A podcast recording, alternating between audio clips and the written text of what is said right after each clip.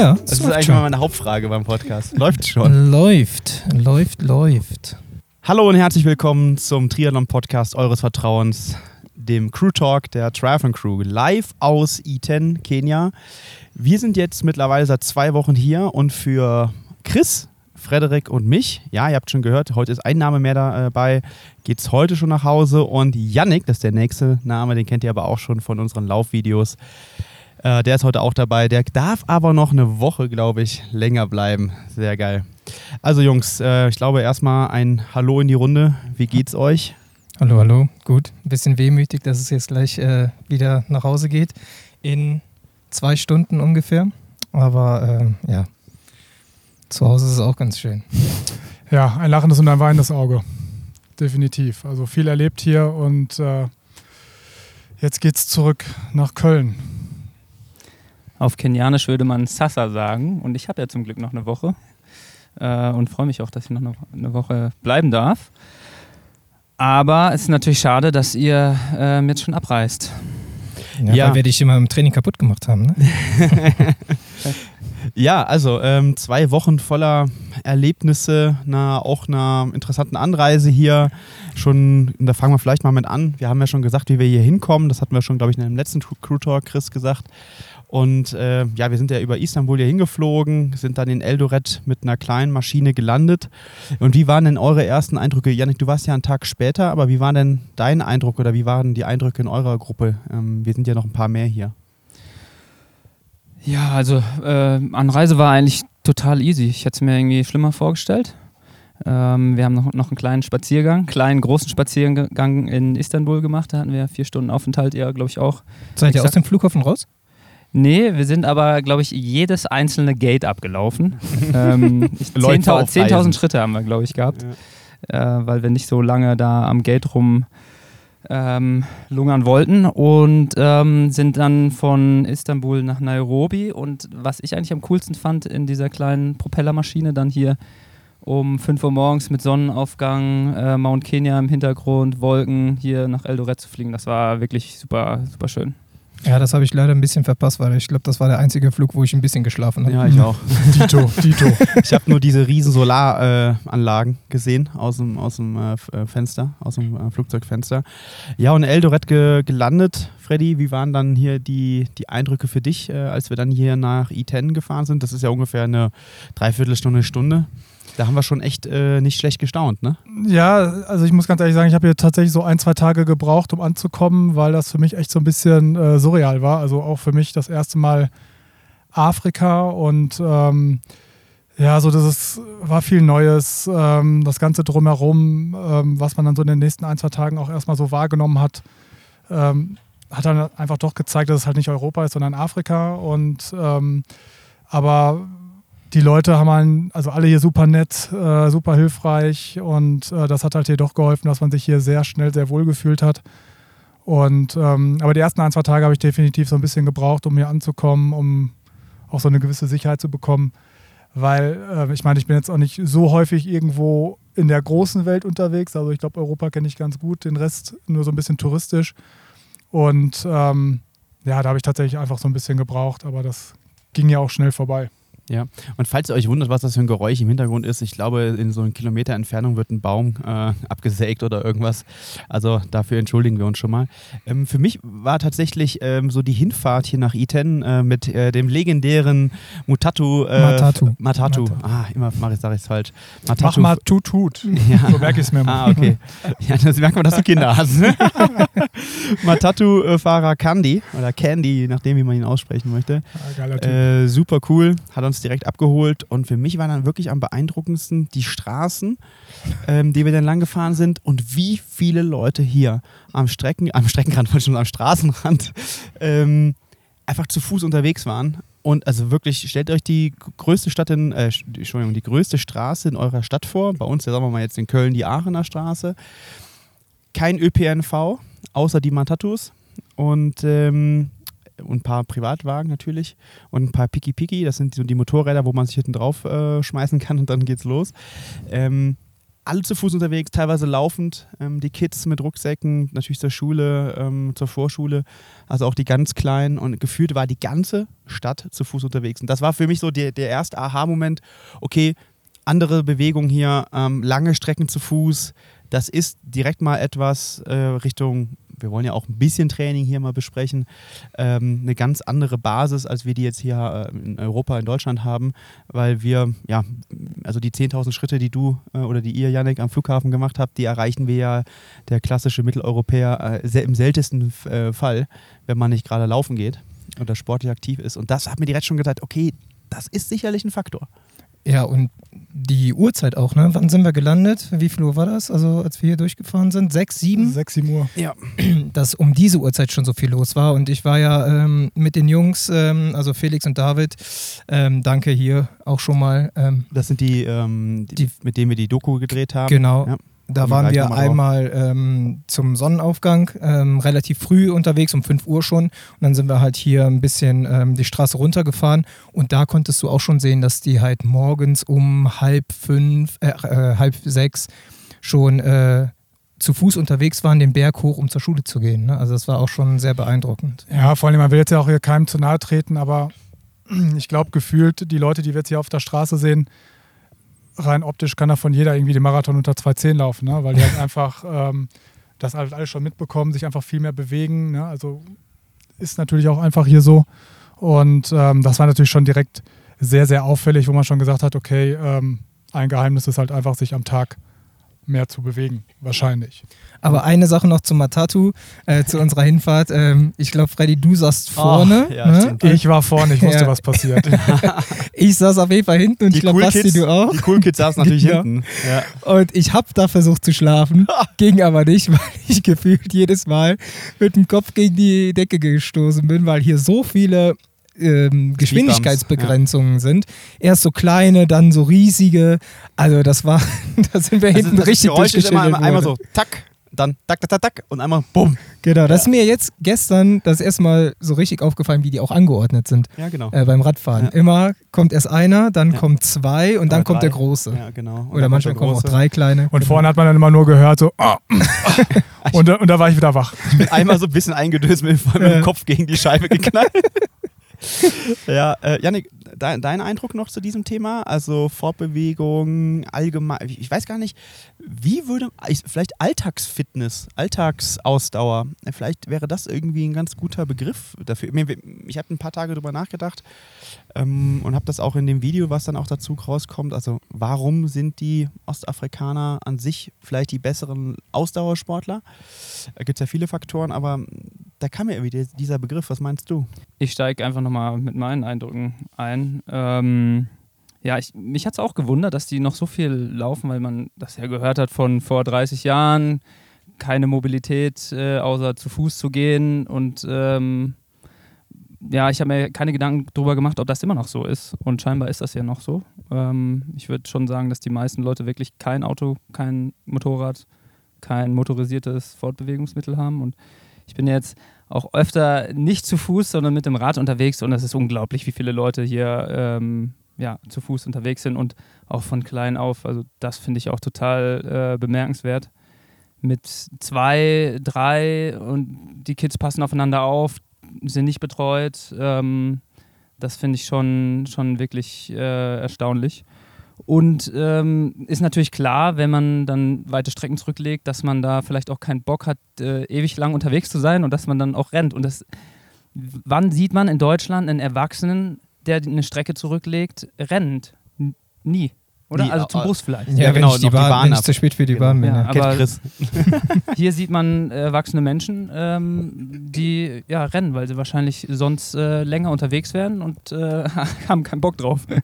Ja, vor allem ist es, glaube ich, auch hier wirklich so ein, so ein, so ein ja, Lifestyle, will ich jetzt nicht sagen, aber es gehört halt einfach so mit zur Kultur. Ich weiß noch, als wir auf der Bahn waren, äh, da war dann auf einmal ein erwachsener Mann, der einfach mal eine Runde mit uns mitgelaufen ist. Hat die ganze Zeit gelacht. Im Hemd. Im ja, Hemd, ja, ja. Also leider nicht in Sportklamotten, sondern einfach nur, weil er Bock hatte. Und ähm, aber hier hat man es halt einfach, also hier weiß man das zu nehmen, ne? Und hier gehört es auch einfach mit dazu. Und ähm, alle sind gut drauf. Ich meine, jedes Kind, wenn man hier durchläuft, rennt irgendwie an den Zaun oder rennt mit, schreit, hey, how are you? Und macht Musungu, High, Musungu. Machst High Five. Und ähm, das ist auch genau das, was ich meinte, wo ich einfach so ein paar Tage brauchte, um hier anzukommen, um dann halt auch einfach so diese Höflichkeit anzunehmen. Weil am Anfang dachte man auch schon so, hm, okay, was ist das hier? Also das war schon echt spannend. Ja, und ich äh, will auch nochmal ganz klar sagen, äh, das aufgreifen, was du gerade gesagt hast, Jan, ich glaube, das ist nämlich ein ganz wichtiger Punkt. Das ist halt nicht mal um die Ecke gehen. Das sind lange Strecken. Also ich würde schon durchaus davon ausgehen, dass zum Teil hier zehn Kilometer zurückgelegt wird äh, zu Fuß äh, morgens. Ja, und ähm, man hat das ja teilweise gesehen, also wo beginnt quasi so ein, so ein Weg. Also man kann das ja, klar geht jetzt nicht jeder den Weg gleich, aber wo ist dann die Stadt? Und wenn du halt siehst, okay, das ist noch weit außerhalb der Stadt, und die Arbeitsplätze sind ja nun mal in der Stadt, also in Eldoret jetzt zum Beispiel, dann ist das schon enorm. Also da muss ich nochmal ganz klar darauf, darauf hinweisen, dass ich das, dass das ein wesentlicher Aspekt ist. Ähm, diese, diese heilige Preselassie-Geschichte damals aus Äthiopien, ne? immer barfuß zur Schule, zehn Kilometer, deswegen diesen Arm, wo er die Schultasche hatte, immer gehalten hat. Also ähm, im Hintergrund hört ihr auch die ganze Zeit so ein, so, ein, so ein Tür auf und zuschlagen. Das sind hier die schweren Metalltüren. Also nicht wundern, wir sind hier gerade draußen. Ähm, das, das, das fand ich schon krass. Und wir haben ja heute Morgen auch wieder, waren wir hier im äh, Camarini Forest.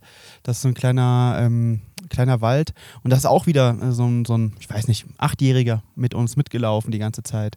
Also ganz locker, aber halt, ne, wir in den hochmodernen Laufschuhen und er halt in so, ja, Badelatschen, würde ich jetzt mal sagen. Und das haben wir öfters gesehen. Ich habe ja Chris begleitet mit dem Fahrrad, äh, hatte dann ja einen Platten und habe die Bekanntschaft mit einem 15-Jährigen gemacht. Der hat gesagt, er würde 12 Kilometer jetzt nach Eden laufen, um da gegebenenfalls äh, einen Job zu bekommen für zwei Stunden und dann würde er wieder nach Hause laufen. Also 24 Kilometer, um gegebenenfalls einen Job zu bekommen. Mhm. Also war gar nicht sicher, dass er überhaupt da einen Job bekommt. Mhm. Ähm, also schon, schon immer noch, äh, scheint immer noch so zu sein. Ähm, ja, ich glaube, das ist auch, ähm, da wollte ich ja nochmal drauf ein, so ein bisschen so das ganze Umfeld hier. Ne? Also ich, das ist alles super toll, sehr, sehr viel Energie, gerade was so das sportlich angeht, auch so das Mentale.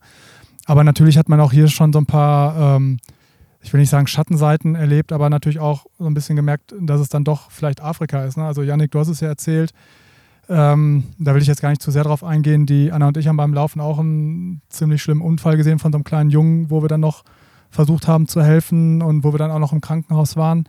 Und das sind dann natürlich schon noch so die Sachen, wo man, glaube ich, hier in Eton oder in Eldoret schon für afrikanische Verhältnisse in so einer gewissen Bubble ist. Ne? Also die hatten Krankenhaus, die hatten Medikamente, da konnte man was machen, aber das waren dann schon doch so diese, ähm, auch so für mich die Momente, wo man dann schon gemerkt hat, okay, das ist dann doch Afrika und nicht dieser europäische Standard, den man dann vielleicht gewohnt ist.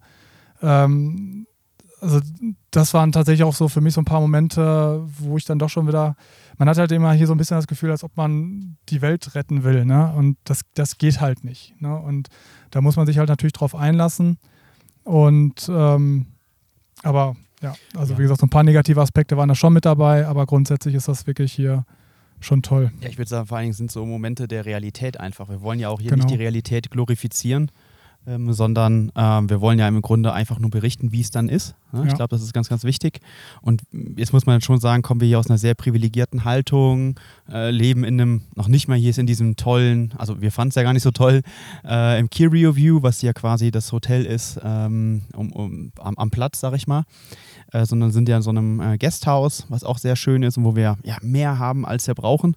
Ja, drei Mahlzeiten am Tag, äh, Vollversorgung ähm, für wirklich äh, sehr, sehr wenig Geld, für aus europäischer Sicht muss man jetzt aber wiederum sagen, weil wir hier, ähm, ich sag mal so, hier kostet uns ein Tag, kostet mehr als eine Monatsmiete äh, hier im Schnitt. Da haben wir uns ja auch informiert. Und ähm, ja, aber äh, lass uns lieber positiv bleiben. Ähm, das fand ich auf jeden Fall sehr beeindruckend, äh, diese Wege. Und ähm, ich habe es auch in dem Video gesagt, ähm, oder weiß nicht, Chris, je nachdem, wann was rauskommt, werdet ihr es dann sehen. Äh, zum Beispiel Ben, unser Physiotherapeut, der hier arbeitet, äh, und ich habe auch ein paar, paar, anderen Läufern gesehen, die dann eher so Latschen hatten. Das ist eine andere Fußmuskulatur, die man hier sieht. Also ich habe ich hab schon von einem Sixpack unterm Fuß gesprochen und da glaube ich einfach auch, dass man das jetzt nicht durch, wir machen hier mal ein bisschen Barfußlaufen zu Hause und, und ein paar Kräftigungsübungen, dafür kriegst du ja nicht irgendwie 15 Jahre äh, barfuß und, und in Schläppchen rumlaufen, äh, gleich, äh, also oder gleichwertig hin, ne? Ich war vorgestern ja äh, nochmal im Wald äh, mit Yannick zusammen und ähm, da bin ich äh, Berganläufe äh, gelaufen.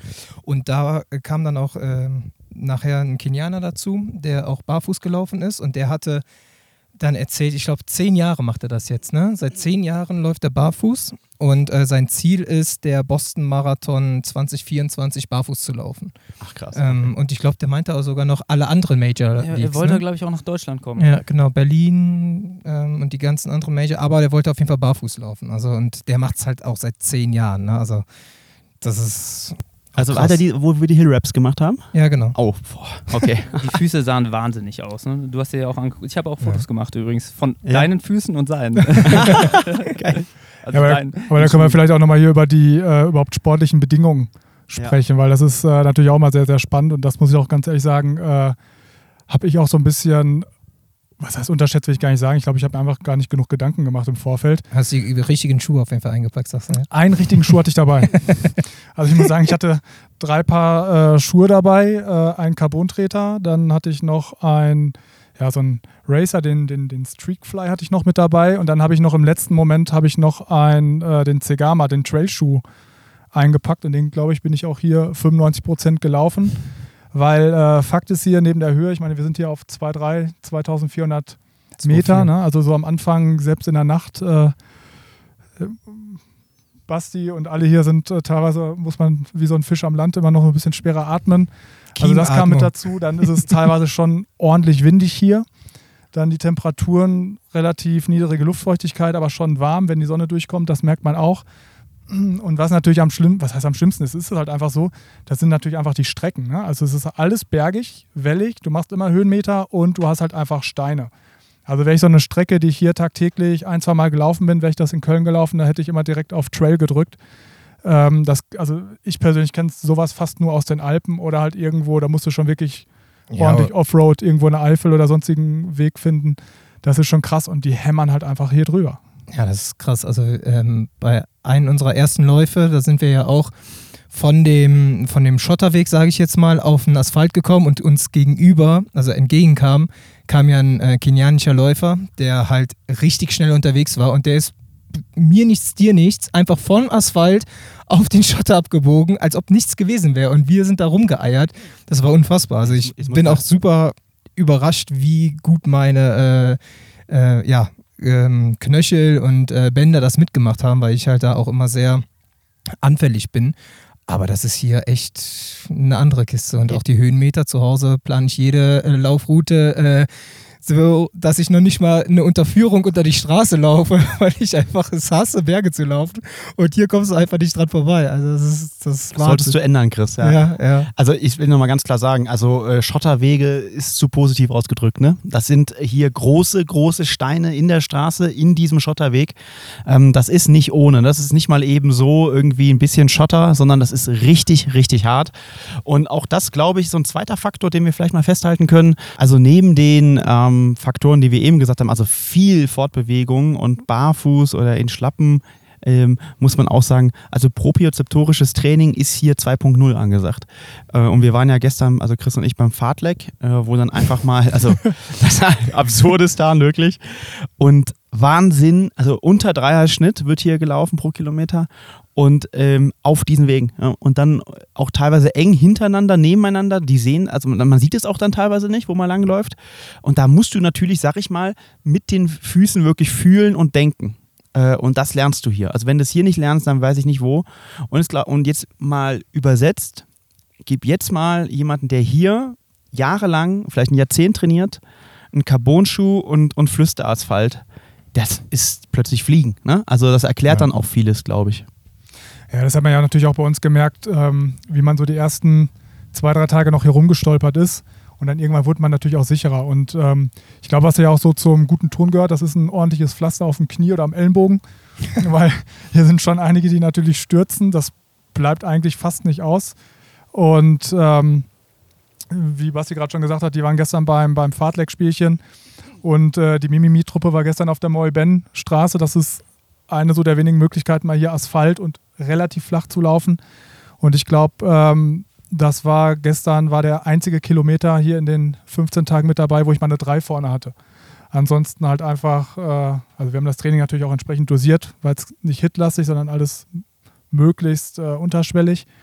Aber da sieht man ja schon, was hier eigentlich auch für Bedingungen herrschen. Ne? Also Pace, alles kann man mal schön zu Hause lassen. Also das sind schon andere Faktoren, die hier eine Rolle spielen, um das Ganze auch zu überleben. Ja, voll. Und äh, gestern beim Fahrtleck, da konnte man aber auch sehen, dass viele oder einige auch umgeknickt sind. Ne? Also dann umgeknickt, ja, ein bisschen rumgehumpelt, dann sind die zwar wieder angelaufen, ähm, aber das konnte man dann auch äh, da sehen, also dass die auch nicht einfach so drüber laufen. Ähm, und ich hatte tatsächlich das Gefühl, ähm, dass ich in der Geschwindigkeit aber auch stabiler gelaufen bin. Aber es ist ja auch ähm, wie beim Fahrradfahren, Geschwindigkeit gibt Stabilität. Ähm, und äh, ja, das war, war auch äh, interessant zu merken, weil das hätte ich jetzt vorher gar nicht so auf dem Schirm gehabt. Aber das lief dann tatsächlich ganz gut. Oder ich wollte einfach nur da durchkommen. Das kann natürlich auch sein. Ja, ja, also auf jeden Fall. Also muss man auch mal festhalten. Also unfassbar anspruchsvolles Trainingsterrain, würde ich mal allgemein sagen. Viele Höhenmeter. Ähm, ja, anspruchsvoller Untergrund und natürlich die Höhe. Du hast es eben angesprochen, Freddy, 2,4 ist natürlich auch schon physiologisch schon ein Brett. Ne? Äh, man kann ja auch mal bis, ich glaube, Yannick, wo seid ihr hochgefahren? Man kann bis fast 3000 Meter äh, hochfahren oder laufen. Der Longrun geht hier meist, also diejenigen, die bis 40 Kilometer laufen, die Longrun-Straße geht dann so auf 2,8 wo angeblich auch äh, Eliot und sein Team ja, ihr Camp haben. Kaplagat, also, ne, in der Nähe von Kaplagat. Kaptagat. Kaptagat, ja, ja, genau. genau. Also äh, die scheinen nochmal eine Schippe draufzulegen. Ja, für die ist dann Eldoret äh, Train Low, muss man dann äh, tatsächlich sagen. Ne? Also diese Höhenbedingungen haben wir natürlich hier auch gemerkt und deswegen auch schon mal ein Tipp. Also ich würde hier ein Camp nicht ja, für uns war es ja auch äh, Content-Produktion. Also zwei Wochen ist schon extrem kurz für die Höhe. Drei Wochen ist eigentlich Mindestmaß und der Henrik Pfeiffer ist ja auch gerade hier und ich weiß, weißt du, wie lange er hier ist insgesamt? Bei Henrik weiß ich nicht. Seine Freundin äh, Esther, die ist drei Monate hier. Ja. Und das ist, also wenn man, ich glaube, man sich seriös hier oben vorbereiten will, dann braucht man auf jeden Fall also vier Wochen ist fast schon das Mindeste, würde ich sagen.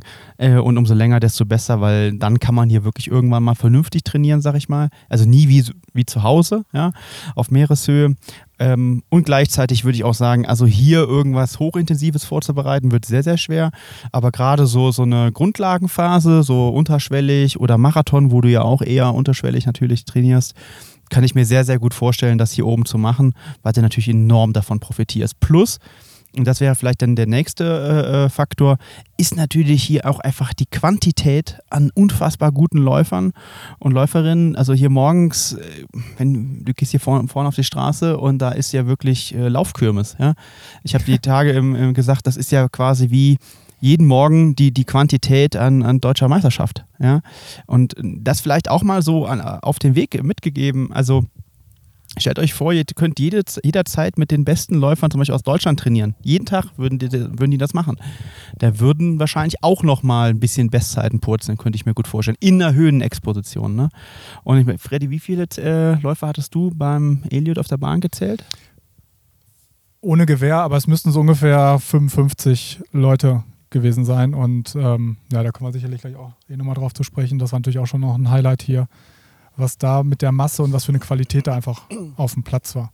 Ja, aber da muss ja Yannick erzählen. Er hat ja, er hat ja einen neuen Head Coach, also er ist der neue Assistant Coach von Patrick Sang, der Trainer von, von Eliot. Äh, Yannick, die Story musst du mal erzählen. Das war ja großartig. Ja, erstmal danke für die Möglichkeit, dass äh, ihr mich da mitgenommen habt. Äh, ja, da musst du ja das Equipment schleppen. Ich war der sinnlose Assistent. Aber wir haben das sehr gut verkauft, würde ich sagen. Ja, ja er fand es ja auch nicht schlimm. Und tatsächlich habe ich ja zumindest zwei Minuten mal einen Job gehabt, als ihr aufgebaut habt und er schon da war. Ähm, durfte ich mich ja zwei Minuten mit ihm unterhalten. Ähm, ja, das, also es war auf jeden Fall für, für mich einer der Highlights. Äh, sowohl das Interview und auch dann natürlich auf der Bahn die Begegnung.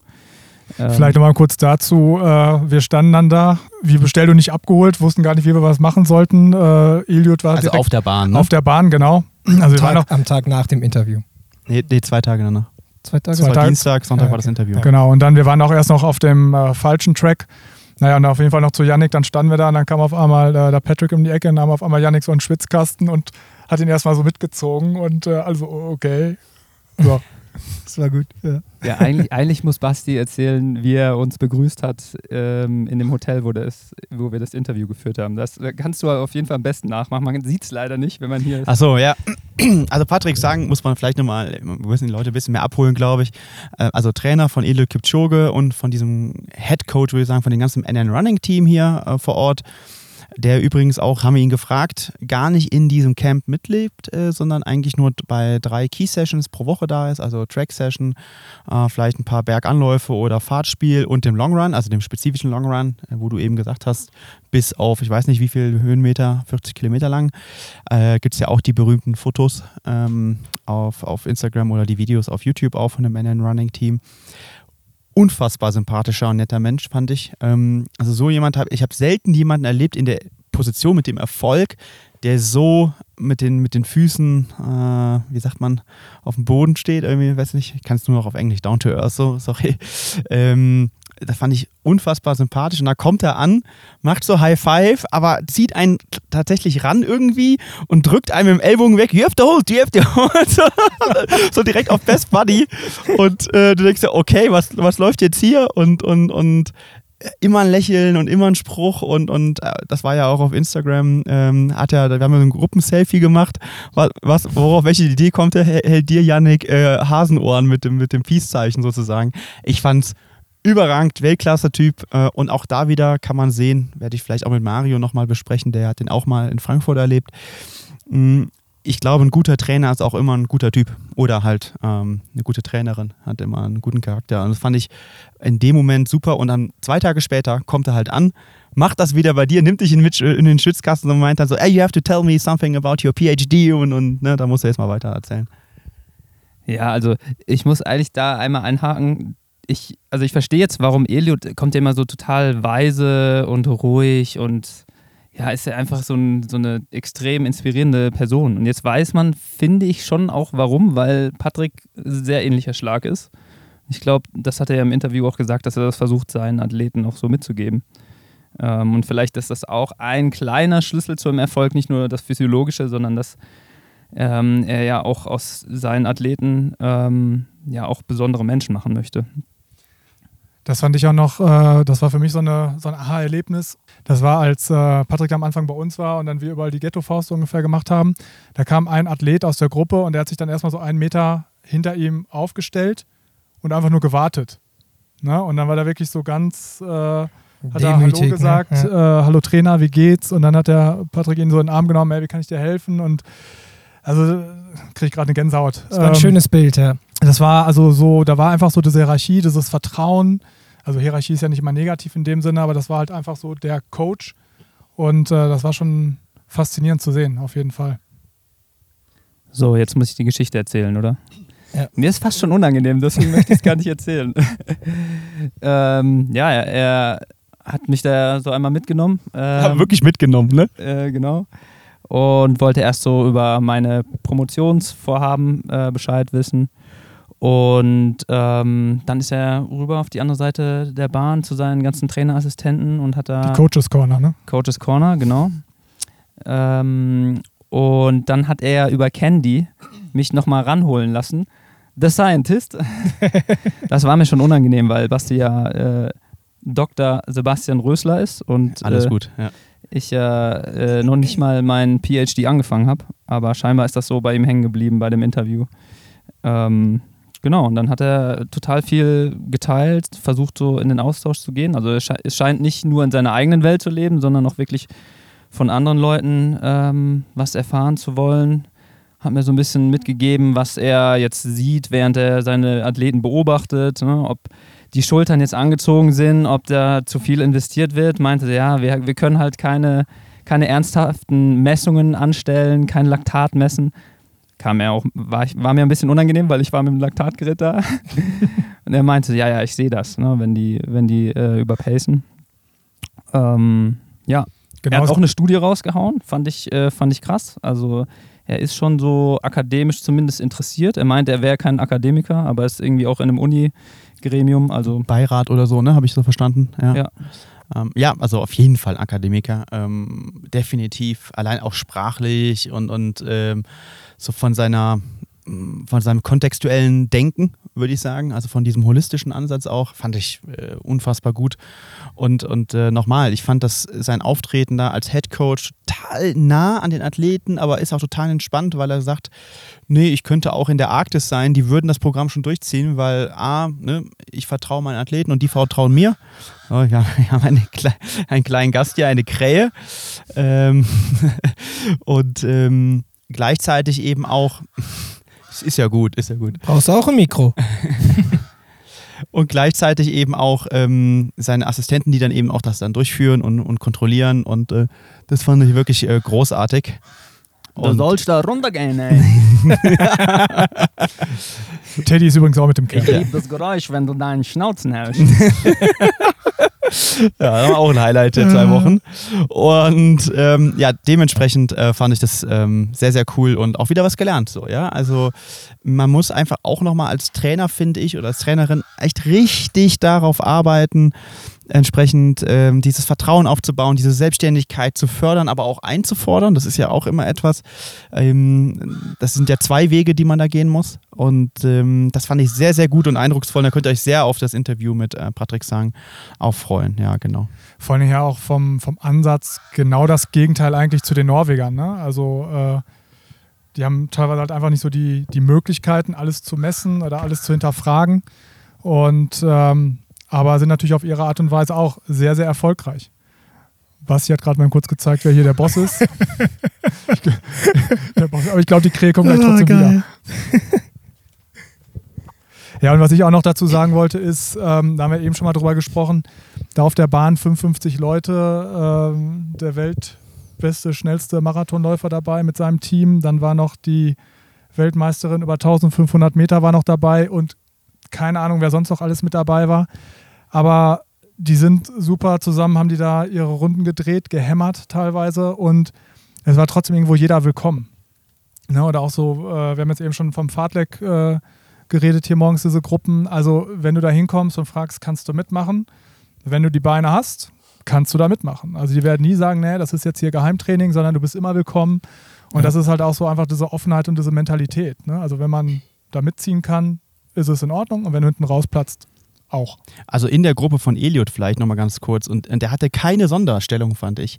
Also der ist trotzdem auch nicht immer nur auf Bahn 1 gelaufen, sondern musste auch auf Bahn 2 in der Kurve ne, außenrum vorbeilaufen an der Frauengruppe oder an anderen Gruppen, die gerade dann irgendwie ein bisschen langsamer unterwegs waren.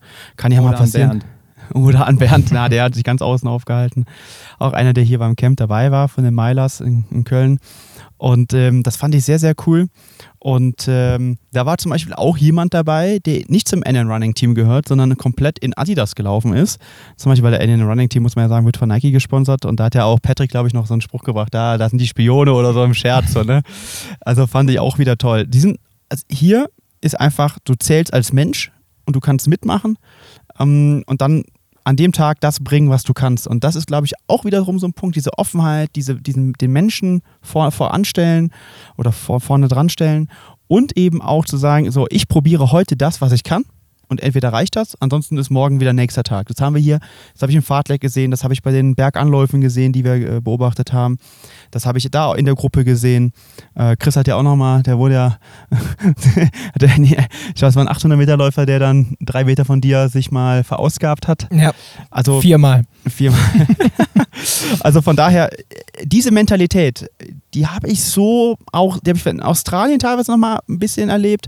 Die haben wir in Deutschland nicht so. In Deutschland ist so, ach Mist, jetzt ist der Tag nicht richtig, weil ich konnte meine Intervalle nicht in drei Minuten 14,3 laufen und jetzt ist alles Mist. Sondern hier wird einfach, okay, ich habe das gegeben, was ich kann und entweder hat das gereicht oder nicht. Und das ist, glaube ich, auch wieder so ein, so ein Schlüssel, ja. Ja, und auch dieses, ähm, diese Offenheit, ähm, die coachen einen auch einfach. Also ob man möchte oder nicht. Also die sehen dich und dann äh, fällt denen irgendwas auf und die, die, ähm, ja, die wollen was mitgeben. Ne? Die sagen, ja, okay, nimm die Hände mehr mit, ähm, bleib ruhiger oder lauf langsamer. Das ist ja hier auch ein ganz großes Thema, dieses wirklich langsam laufen. Also ähm, als wir zu den Hill Raps gelaufen sind, das war ja, das war ja gehen. Also das war ja ja Footing nennt man ja, das ja. Genau. Ähm, nicht Footage. Nicht Footage. Ne? Jetzt hol die Kamera raus, was? Und äh, das, ist, das fand ich auch sehr, sehr beeindruckend, dass ähm, man immer willkommen ist und dass die auch äh, von sich aus dir immer was mitgeben möchten und ähm, ja, dich auch verbessern wollen. Und äh, man kann hier so viel lernen, das ist Wahnsinn. Also das ist, das war sehr, sehr beeindruckend. Ja, das war für mich auch definitiv ein Learning. Ich meine, wir haben ja auch immer abends oder mittags oder morgens beim Essen, hier hat man ja relativ viel gegessen, ähm, haben wir auch immer viel darüber geredet, was macht es denn tatsächlich irgendwo aus. Ne? Also ich meine, äh, da gibt es ja in der Vergangenheit viele Studien, sei es irgendwie die äh, Muskelstruktur, sei es irgendwie äh, Wasseraufnahme, sei es die Höhe, sei es das und das. Ähm, ich glaube, unterm Strich kann man einfach sagen, die trainieren halt einfach sehr, sehr hart hier. Ne? Und ähm, wir haben auch schon über das langsame Laufen gesprochen. Ich meine, Basti, Janik, da könnt ihr sicherlich gleich noch was genaueres zu sagen. Aber ähm, das braucht man wahrscheinlich einfach nur, um so ein bisschen zu regenerieren. Aber ansonsten trainieren die einfach auch nur hart hier. Und da muss man natürlich, glaube ich, auch, äh, als Europäer so ein bisschen darauf achten, dass man hier nicht unter die Räder kommt. Ähm, weil das ist natürlich schon sehr, sehr anspruchsvoll hier. Ja, auch allein, dass man selber dann beim lockeren Lauf die Kenianer überholt, dann weiß man ganz genau, ah, okay, ich glaube, wir machen gerade etwas ganz, ganz falsch, weil das kann es nicht sein. Ja, ich, also ich kann ja leider nicht so viele Eindrücke ähm, teilen, weil ich nicht so viel dabei war wie ihr. Ähm, aber man hört ja öfter, dass einer die Pace vorgibt, äh, der wahrscheinlich schnellste oder stärkste oder die stärkste. Ähm, und dann sukzessive die Leute hinten rausfallen. Ich war ja bei den Hill Raps dabei. Ähm, da merkte man, dass die Gruppe kleiner wurde. Bei Eliot ähm, war die Gruppe am Anfang noch sehr groß und äh, wurde auch kleiner, sowohl bei den Frauen als auch bei den Männern. Also es scheint schon so ein bisschen das Prinzip zu sein, dass ähm, ja, am Ende kommen halt die durch, die es schaffen und die anderen versuchen halt äh, Tag ein, Tag aus wieder dran zu bleiben. Ähm, aber ich glaube tatsächlich, so jetzt die ganz, ganz Top-Leute, dass die gar nicht so hart trainieren. Weiß nicht, Basti, wie du das empfunden hast, aber jetzt 10 mal 1600 bei Eliot ist schon natürlich eine taffe Einheit an sich, aber die schießen sich jetzt nicht ähm, komplett ab, außer die 1500 Meter Läufer, die sich dann mal eben neben Chris übergeben. Aber ja, 800 war das, glaube ich. Ja. Oder 800, ja. ja, 800 stimmt, ja. Ja, also ich glaube, Renato Canova hat das hier die Tage mal oder auch irgendwo mal gesagt. Ich, das hat einer von euch zitiert, ich weiß nicht wo und wann. Der meinte, ja, wir sollten hier nicht denken, dass die Kenianer nur durchs langsame Laufen hier schnell werden, sondern es ist natürlich auch die hohe Qualität. Aber, und das will ich auch ganz klar sagen, Qualität kommt halt immer durch Quantität. Also hier wird natürlich auch hochvoluminös trainiert. Ähm, also wenn hier ein 800 Meter Läufer einen 40 Kilometer Dauerlauf machen muss, da muss man sich schon mal die Frage stellen, wer das überhaupt irgendwo anders mal macht.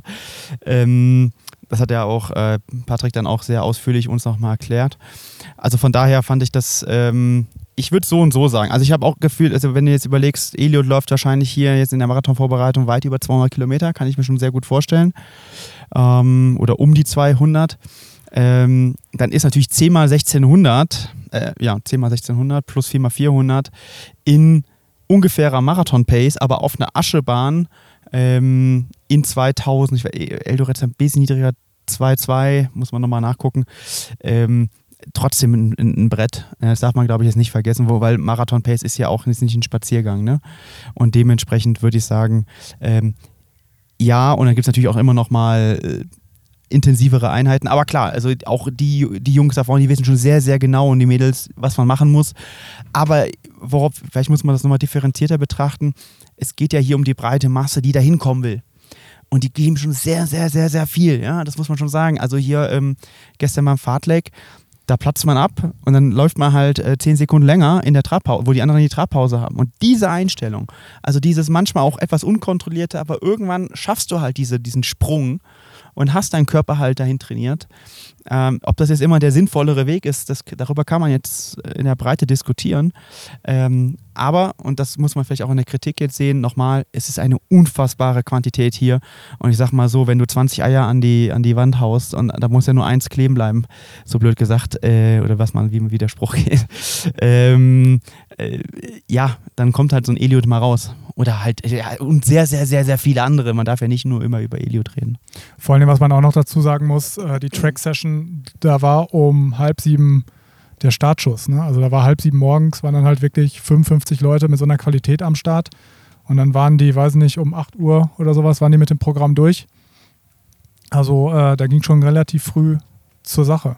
Ja, voll. Also ich fand das auch ähm, beeindruckend. Das wurde so eingelaufen, fertig gemacht, trainiert, ausgelaufen. Auch gar nicht so lang. Äh, übrigens, glaube ich, so fünf Minuten gefühlt, maximal zehn. Schnell wieder angezogen, ab ins Auto und weg. Ja, also das ist halt auch ein auch so eine Einstellung. Und später habe ich dann gesehen, äh, wie heißt nochmal diese holländische Läuferin? Brinkmann, Brinkmann ne? Äh, die ja seit kurzem erst geführt läuft. Linke Brinkmann. Ja, äh, die ja auch hier gerade trainiert. Die hat dann später nochmal in dem Camp einen, einen Baum gepflanzt. Und wer hilft? Ja, Eliot. So, ne? Er hebt noch die Erde aus, macht das Loch wieder mit ihr zu, weil das auch das wieder diese Menschlichkeit, diese, diese Tradition, ich helfe dir als hier der Beste sozusagen, als der vielleicht der Leader in der Gruppe und dann helfe ich dir, deinen Baum zu pflanzen. Ähm, das ist hier überall so. Also irgendwie du, oder gestern hatte die Anna, mit der war ich Mountainbiken im Platten und irgendwann war es halt, also es war so, so ein Schleicher, irgendwann war auch mal gut mit Schleicher. Dann habe ich einfach ein beliebiges Auto angehalten, habe den Typen gefragt, kannst du uns helfen? Ja klar, wo, wo soll ich euch hinbringen? Also ich bin dann noch weitergefahren. Ohne Probleme aber auch nicht irgendwie, ach, es wird mein Auto dreckig, keine Ahnung was. Ja? Einfach hinten das Rad rein, ich will dir helfen. Ist dann auch immer auf Abstand zu mir gefahren, weil er uns nicht irgendwie voneinander trennen wollte, örtlich. So, also, sowas erlebt man gefühlt sehr, sehr selten in unserer, in unserer Welt sozusagen. Aber ich glaube, da muss man auch nochmal fairerweise dazu sagen, dass, ähm, ich meine, das haben wir im Vorfeld auch schon gehört, dass hier so Eton, Eldoret alles sehr, sehr safe sein soll. Ne? In Nairobi oder so sollte man das vielleicht nicht in jeder oder an jeder Ecke machen. Also das muss man natürlich auch noch dazu sagen. Also ich, deswegen, wir haben es eben schon mal gesagt, das ist schon hier so eine kleine Bubble. Ne? Und ähm, hier ist Tourismus, hier sind viele Läufer. Ist sicherlich nicht für komplett Afrika repräsentativ. Nein, wir können das nur für ja. hier sagen, ja. Genau. Ja, was ist euch sonst noch hängen geblieben, äh, Chris? Du warst ja sehr viel, das muss man nochmal sagen, also David und Felix sind ja jetzt weitergezogen sozusagen. Ähm, die bleiben, glaube ich, noch ungefähr eine Woche in Kenia. Und mit denen haben wir ja quasi hier die Doku gedreht. Ähm, die Doku kommt im November in die Kinos. Da werdet ihr alle Infos äh, noch ähm, ja, so rechtzeitig erfahren. Ich kann Ihnen nur jetzt schon mal sagen, solltet ihr, ihr solltet schnell sein, weil es sehr kleine Kinos sind, äh, ungefähr 100 Plätze jeweils. Das wird aber eine sehr, sehr eindrucksvolle Doku. Ähm, das, was ich schon gesehen habe und die Geschichten, die ich gehört habe, äh, da freue ich mich schon selber sehr, sehr drauf. Und Friedrich, du hast es eben gesagt, da kriegt man Gänsehaut, da kriege ich auch schon Gänsehaut. Aber du, Chris, hast ja die Jungs öfters begleitet, weil wir wollten ja, dass die das eigentlich sehr in der kleinen Gruppe machen, wir jetzt nicht mit fünf genau. Mann irgendwo hier im Haus stehen. Ähm, ja, was waren so deine Eindrücke? Ja, also ohne jetzt äh, zu viel zu spoilern, also es war überwältigend. Ne? Also wir ähm, sind halt zu mehreren Personen privat auch nach Hause gegangen, haben, haben ähm, am täglichen Leben teilgenommen, geguckt, wie sie das ähm, eher handeln mit Sport und ähm, Alltag und äh, da sind Sachen bei gewesen, wo man sich denkt, krass, also wie, wie kriegen die das hin? Und ähm, Son Sonntag waren wir dann ähm, auch einmal in der Kirche. Ähm, Ganz kurz habe ich gehört, ne? Ja, äh, war sehr kurz. Also wir haben uns um, ich glaube, halb neun haben wir uns getroffen. Und dann hieß es ja, okay, wir gehen zusammen zur Kirche und dann sind wir da gewesen und dann haben wir vorher auch mit dem Priester gesprochen und gefragt, dürfen wir hier dabei sein, dürfen wir filmen? Ähm, hat er gesagt, ja, ja, klar, alles kein Problem.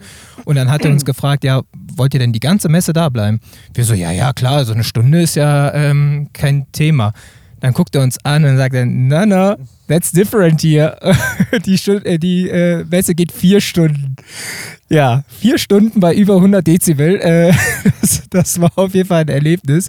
Ähm, ich hatte da auf jeden Fall gerade am Anfang ähm, sehr sentimentale Momente auch. Ähm, also das war, das war unfassbar. Also das ist, äh, das war auch nicht so, wie man das vielleicht aus Deutschland kennt. Ähm, die Messe beginnt um äh, 9 Uhr und dann sind alle da, sondern es kam immer mal wieder, es sind ein paar Leute gegangen zwischendurch, ähm, es wurde viel getanzt, ähm, viel gesungen, also das war, das war schon sehr, sehr besonders. Also das hat, äh, das ist, ich glaube, das ist so einer der größten Sachen, die mir halt am, am, am stärksten hängen geblieben sind. Da war auch ziemlich äh, emotional unser Chris. Ja, ja.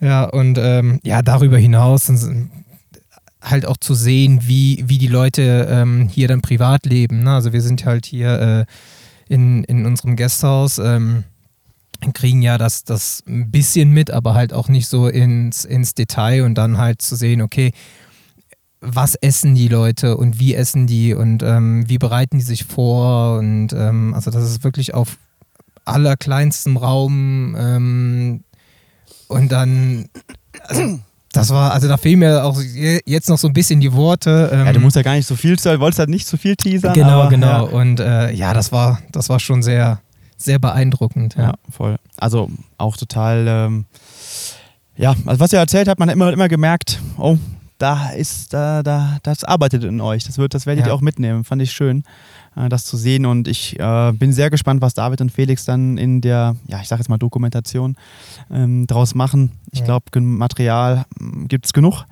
Und ähm, dürft ihr könnt euch schon sehr, sehr freuen. Wir werden übrigens bei dieser Kinotour dann auch äh, noch äh, Gäste aus dem Laufsport einladen, die dann zu den jeweiligen Terminen dazukommen, ähm, die vielleicht auch schon mal in Kenia waren oder noch nicht, das werden wir sehen.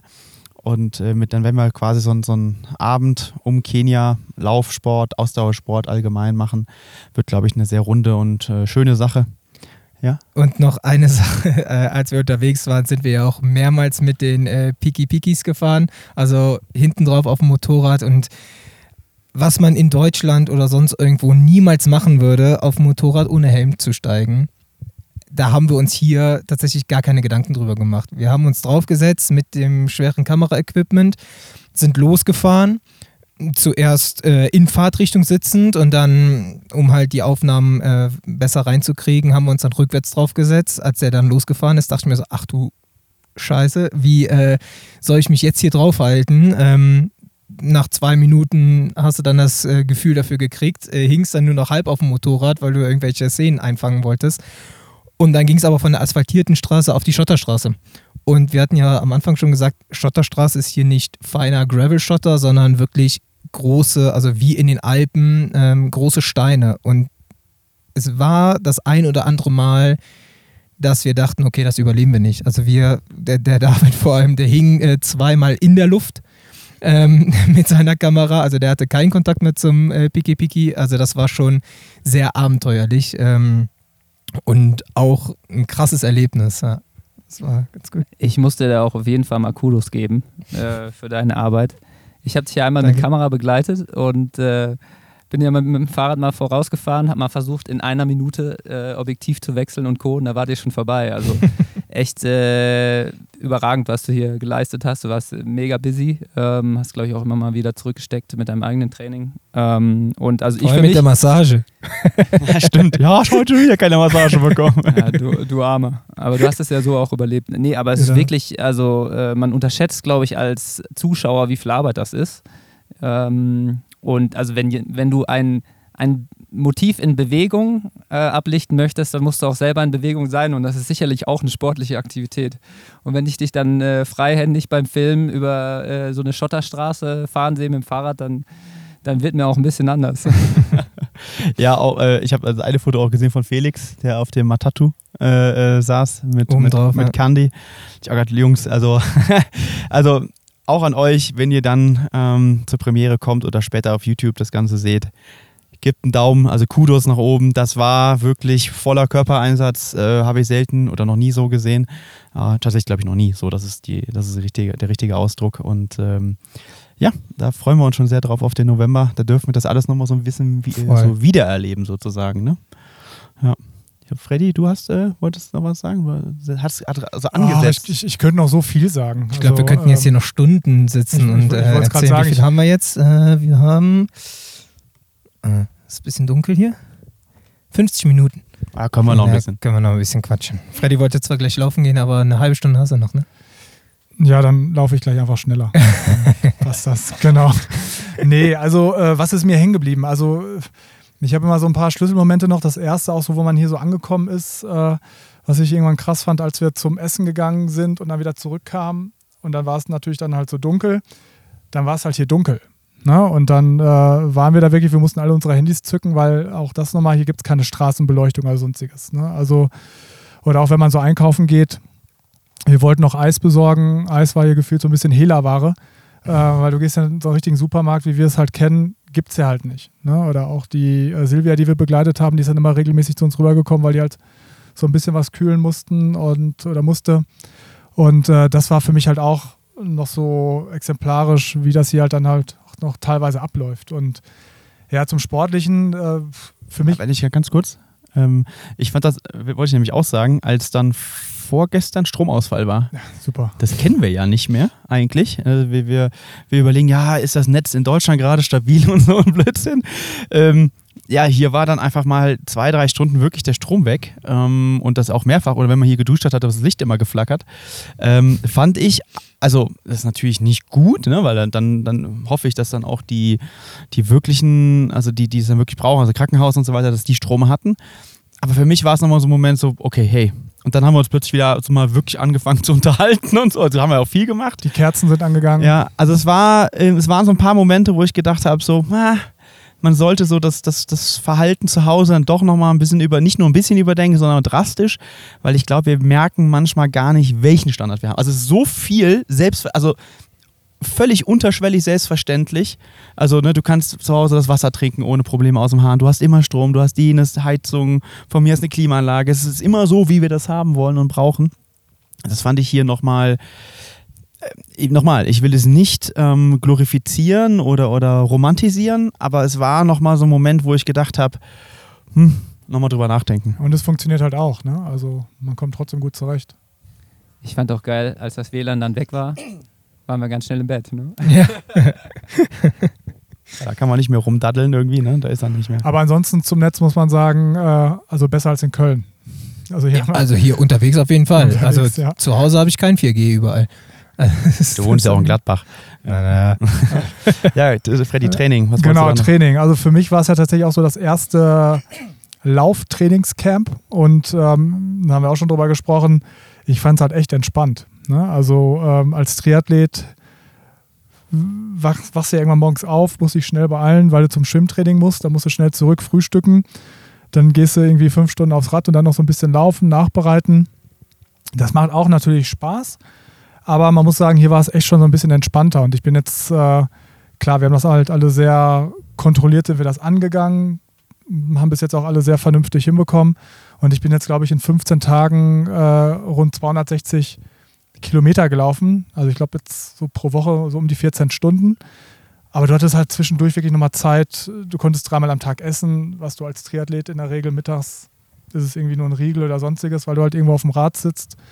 Und ähm, das war halt echt nochmal so ein bisschen entspannter auch. Ne? Oder auch, äh, man konnte in Ruhe ein bisschen arbeiten oder in Ruhe mal irgendwas lesen, in Ruhe mal irgendwas gucken.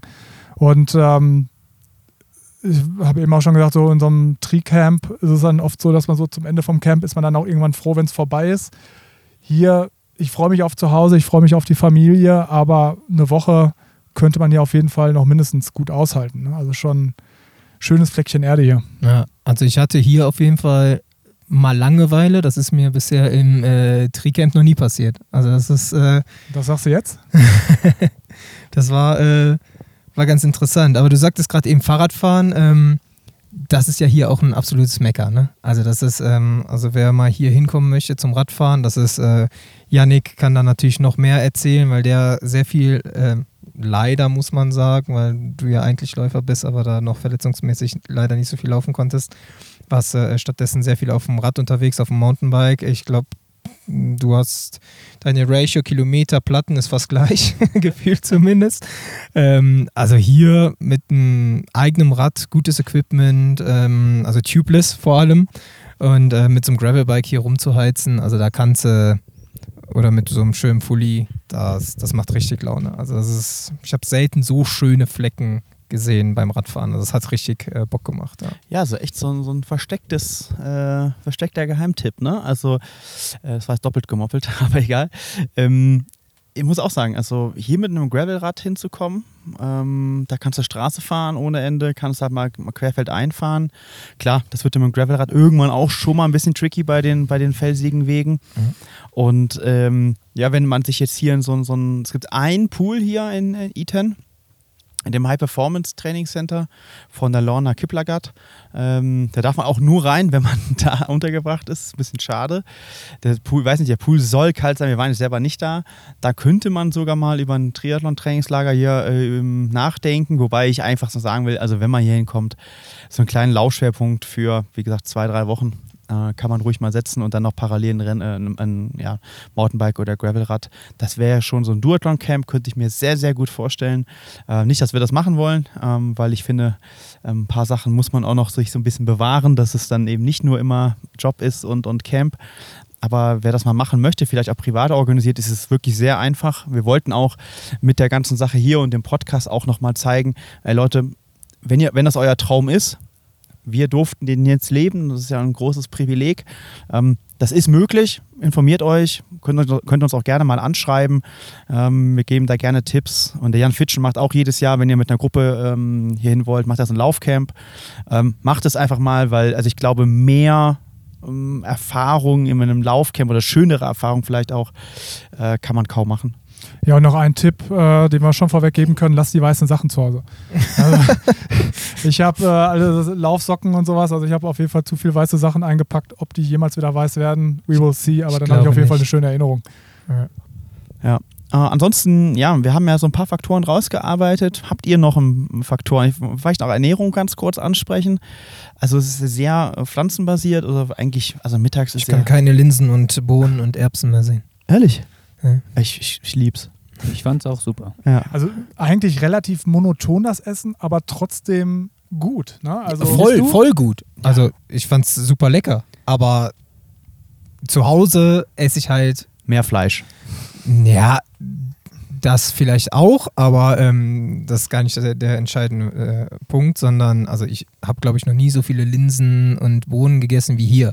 Es hat immer geschmeckt, es war immer sehr, sehr lecker. Ähm, Außer das Ugali, das fandst du nicht so ja, gut. Ja, das Ugali, das hat auch nichts geschmeckt. Ähm, da war er sauer. ähm, das war jetzt nicht mein Fall, aber ansonsten war das Essen überragend. Ich also, fand es eigentlich also, schade, dass es das nur einmal gab. Ja, heute Abend gibt es das. Ja, wir sind ja weg. weg. Schade. Ja. Also es gab ansonsten, also man kann das mal zusammenfassen, Kohlenhydrate mit Kohlenhydraten und einer ballaststoffreichen oder Protein- oder pflanzlichen Proteinquelle und äh, viel Ketchup als Soße. Und abends gibt es hier, das muss man aber jetzt auch nochmal sagen, weil es ja eine privilegierte Position ist, abends äh, Fleisch. Ich denke ansonsten ähm, gibt es das hier nicht so wirklich, weil es einfach zu teuer ist. Also es wird einfach sehr viele Kohlenhydrate, High Carb ähm, mit sehr vielen pflanzlichen äh, Proteinen kombiniert, also Erbsen, Linsen, Bohnen vor allen Dingen, auch mal alles zusammen. Fette gibt es wenig, ne? Fette ganz, ganz wenig, ja. Gibt auch Studien, die das ganz klar zeigen, es analysiert haben. Äh, also vielleicht 10, 15 Prozent, ähm, wenn überhaupt. Also sehr, sehr spannend. Und man hat ja in der Höhe eben auch einen hohen äh, Kohlenhydratbedarf. Der wird hier auf jeden Fall gedeckt, würde ich sagen. Und natürlich der berühmte äh, Energy Drink aus Kenia, nämlich Chai Tea. Ne? Also wirkliche Milch mit viel Zucker und Chai Tea. Ah, überragend. Ähm, ich habe dann immer noch so ein halbes Kilo gefühlt Zimt drauf gemacht. Ähm, und das hat echt immer sehr, sehr gut geschmeckt. Äh, Der ja. kenianische Kaffee ist auch äh, super. Den haben wir auch, ähm, als wir filmen waren, einmal angeboten bekommen. Das ist äh, Ingwer-Tee quasi, also Ingwer ausgekocht und dann noch äh, Kaffee, mit Kaffee gemischt und dann Zucker rein. Das war eine sehr, sehr interessante äh, Kombi, die ich auf jeden Fall auch mal zu Hause nochmal ähm, nachkochen, brühen, wie man es auch immer nennen möchte, äh, versuchen möchte. Du, Montagmorgen bei PA, ja. wir warten auf dich. Ne? und ich bin ja tatsächlich auch, äh, muss zu meiner Schande gestehen, ich war vorher tatsächlich nicht so ein Erdnussbutter-Mensch. Und ähm, hier gab es das halt auch jeden Tag letzten Endes mit Marmelade und ähm, Doro hat schon eingekauft. Ja. Ja, ich habe es eben schon gesehen. Äh, sensationell auf jeden Fall. Und was für mich auch hier ganz ähm, also super lecker war, hier gibt es ja ganz viele Stände, wo man so Obst und sowas kaufen kann. Also Mangos, Ananas, ähm, Avocados kann man, äh, kann man nicht vergleichen zu dem, was man bei uns bekommt. Die Wassermelonen haben mir persönlich hier nicht so ganz geschmeckt, aber die Ananas, Mango, das, diese ganze Konsistenz, das Flüssige, das war schon echt gewaltig. Das war schon super. Also ja. im Hintergrund, äh, glaube ich, vielleicht kann man das da sogar hören, ein, ein, ein Schulfest. Ähm, also das ist nämlich auch, äh, auch gewaltig, wo du es gerade gesagt hast. Also die Schulen, wenn man da vorbeifährt, da wird immer gelaufen, Sport gemacht äh, oder halt ne, wirklich sehr disziplinierter Unterricht äh, durchgeführt. Äh, und halt ultra Freude immer. So immer am Schreien, juhu, äh, Musungu, Musungu. Ähm, ja, also sehr, sehr cool. Ja, Fällt euch sonst noch irgendwo irgendein Faktor ein oder was ihr noch erzählen wollt, während im Hintergrund die Party abgeht? Ich habe jetzt, glaube ich, gerade nichts mehr. Also ich habe noch vieles, aber. Ist schwierig, ne? Ist immer so auf den ja. Punkt zu bringen. Janik, du noch was über Training oder oder? Ja, die Kenianer sind eingepackt und ich fand auch immer äh, richtig lustig, die Kinder hier zu sehen. Äh, Lars und ich sind ja öfter auch früh unterwegs gewesen, so kurz nach der Dämmerung. Und die Kids sind eingepackt wie Eskimos, also mit so einer richtigen Fellmütze und Daunenjacke, äh, während wir hier in kurz kurz fahren. Ähm, ja, vielleicht was, was ich noch ergänzen kann, ist, also landschaftlich ist es auch echt total beeindruckend, ähm, sehr abwechslungsreich. Das Schöne ist ja mit dem Fahrrad, dass man ein bisschen weiter kommt als äh, laufend. Ähm, hätte ich davor auch nicht gedacht, dass ich mich so drüber freue. Habe mich ja eher nicht drüber gefreut, dass ich mit dem Fahrrad unterwegs bin. Ähm, und hätte ich auch nicht gedacht, dass es so gut geht. Ähm, sowohl das Fahrrad ausleihen als auch hier zu fahren. Und ähm, ja, es gibt Regenwald, es gibt Wald, der sieht aus wie in Deutschland, also Tannenwald gefühlt. Ähm, Chris und ich meinten auf unserer gestrigen Ausfahrt, äh, erst schaut es aus wie Kolumbien, äh, dann wie so eine Schmugglerstraße in Afghanistan. ähm, und dann ist man wieder direkt in Afrika. Also es ist wirklich extrem vielseitig, fast schon Wüste an Teilen, äh, also schon sehr, sehr schön. Ja, und ich finde es, also was, was mich auch sehr beeindruckt ist, ähm, dass technische Know-how, das die hier haben. Also gefühlt kann hier wirklich jeder alles. Also wenn du hier über die Straße gehst, dann siehst du manch äh, Schreinern, ähm, dann äh, die bauen ganze LKWs auseinander, ähm, reparieren eine Kurbelwelle, sind äh, die ganzen Piki-Pikis, also die Motorräder, äh, bauen die auseinander, reparieren den Motor, äh, neue Stoßdämpfer rein. Also das ist das ist, also das ist, das ist Wahnsinn. Also, ja, Not macht erfinderisch, ne? das muss man ganz klar sagen. Das ja. ist krass. Ja. Also das ist echt ähm, sehr, sehr, sehr schön äh, zu sehen gewesen. Also das würde ich auch gerne so können. Aber nochmal, das Landschaftliche will ich auch ganz klar unterstreichen. Ähm, also ich, wenn ich nochmal hier hinkommen kann, dann würde ich mir, glaube ich, auch mein Rad mitnehmen von zu Hause und würde hier noch mehr Rad fahren, weil das fand ich schon das, was ich gesehen habe. Und das war ja auch jetzt nicht ganz so wenig. Die Wälder hier fand ich super beeindruckend, vor allem die Stimmung in den Wäldern, äh, auch beim Laufen ähm, da war es immer ganz, ganz still und, und ganz weicher Boden und, das, ich fand, das waren so fast schon so spirituelle äh, Momente, äh, wenn dann alle auch in einem Takt gelaufen sind. Also wirklich alle im Gleichschritt sozusagen. Das fand ich auch ganz krass irgendwie. Das habe ich noch nie so irgendwie wahrgenommen, irgendwo anders. Weil es halt dann hier, bis auf heute, wo dann irgendwo ein Baum gefällt wird, auch immer total ruhig ist. Und ähm, ja, ich glaube, das ist auch noch so, so ein Moment, dieses Gruppentraining und, und dieses, ähm, dieser Rhythmus, der dann immer wieder aufgenommen wird. Ähm, das, es passiert viel mehr über, Rhythmo, äh, über Rhythmen.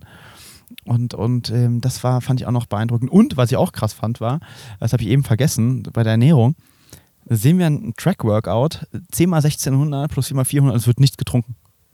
Und es war staubig auf der Bahn. Ja, auch also, bei den Longruns äh, trinken nichts. Ja. Also 25 Kilometer, 30 Kilometer, kein Schluck. Ja, also ich denke, vielleicht jetzt zur Marathonvorbereitung werden sie auch schon ein bisschen Train the Gut machen, je nachdem, welches Team man da auch sieht. Aber in der Breite, Wahnsinn. Also das, puh, ah, da habe ich teilweise schon gedacht, also ich hatte schon einen trockenen Mund vom Zusehen ähm, auf dem Track und ich hätte das nicht, äh, glaube ich, äh, also ich weiß nicht, wie man das hinkriegt, aber das geht dann irgendwie. Freddy, Schlussworte? Tja, was soll man sagen? Äh, für mich auf jeden Fall eine sehr beeindruckende Zeit. Ähm, haben wir jetzt, glaube ich, schon alle häufiger erwähnt. Äh, das eine oder andere habe ich mir definitiv auch so mitgenommen, was so das Sportliche angeht. So ein paar Vorsätze habe ich mir auch wieder für Deutschland gesetzt, was so Stress und sowas angeht. Aber äh, ich denke mal, eine Woche später ist das wahrscheinlich leider auch schon wieder vorbei. Ähm, ja, also ist auf jeden Fall eine Reise wert. Und wie Sebastian schon gesagt hat, wer mal die Möglichkeit hat, hier hinzukommen, ähm, sollte das auf jeden Fall mal wahrnehmen und ähm, es lohnt sich, definitiv. Ja, in diesem Sinne, ähm, ja, vielen Dank, dass ihr euch auch hier die Zeit genommen habt, Yannick und Freddy, weil Christoph und ich machen das ja regelmäßig. Und ähm, ja, wenn ihr Fragen habt, dann könnt ihr das gerne einfach äh, auf dem Instagram oder unter dem Instagram-Post zu diesem Podcast machen. Äh, da sammeln wir die immer. Vielleicht können wir die beim nächsten Mal, Chris und ich dann, oder vielleicht wir zu Fürth auch nochmal, können wir nochmal eine Runde in Deutschland dann wieder machen, in Köln, nochmal beantworten. Weil, wie gesagt, es war halt sehr, sehr umfänglich, so viele Eindrücke. Wir haben versucht, so eine Stunde ungefähr zusammenzufassen, was wir erlebt haben. Und ja, freuen uns dann über den Rest des Jahres, wo wir immer wieder mal Stüpsel äh, ausspielen werden und vor allen Dingen dann nochmal im November mit Felix und David auf eine Kinotour, die es so, glaube ich, noch nicht inhaltlich noch nicht gegeben hat und wo wir auch versucht, versucht haben oder die Jungs vor allen Dingen versuchen werden, jetzt im Schnitt ähm, E10 und, und äh, die, die Laufszene hier und was es dann hier bedeutet, im, im, wie der Chris eben gesagt hat, im Kontext mit dem Berufsleben, ähm, was noch so noch nicht gezeigt worden ist. Von daher, ja, könnt euch freuen und wie gesagt, wir halten euch, was das angeht, auf dem Laufenden. Genau. Danke ähm, für alles. Ähm, war, war ein Erlebnis. Also ja. und ganz wichtig, ich habe das fast vergessen, bevor wir jetzt Tschüss sagen, Vielen Dank auch nochmal an unsere Partner, die erwähnen wir vielleicht auch viel zu selten, weil ohne die hätten wir hier nicht hingekonnt. Also Keller Sports und Morten. Äh, vielen lieben Dank für die Unterstützung, weil, ja, blöd gesagt, so hier, hier die Miete oder die Unterkunft zu bezahlen, Flug, das äh, kostet eben auch Geld und nur deshalb können wir sowas machen. Also vielen Dank auch für die Unterstützung und auch die Hilfe hier von Morten vor Ort. Ansonsten hätten wir den Patrick Sang auch nicht interviewen können und dann wären wir auch nicht mal ebenso äh, zum Track gekommen. Und dann hätte auch ähm, Janik jetzt nicht einen neuen PhD-Betreuer. also in diesem Sinne, ciao und bis zum nächsten Mal. Ciao, ciao. Ciao. Ciao.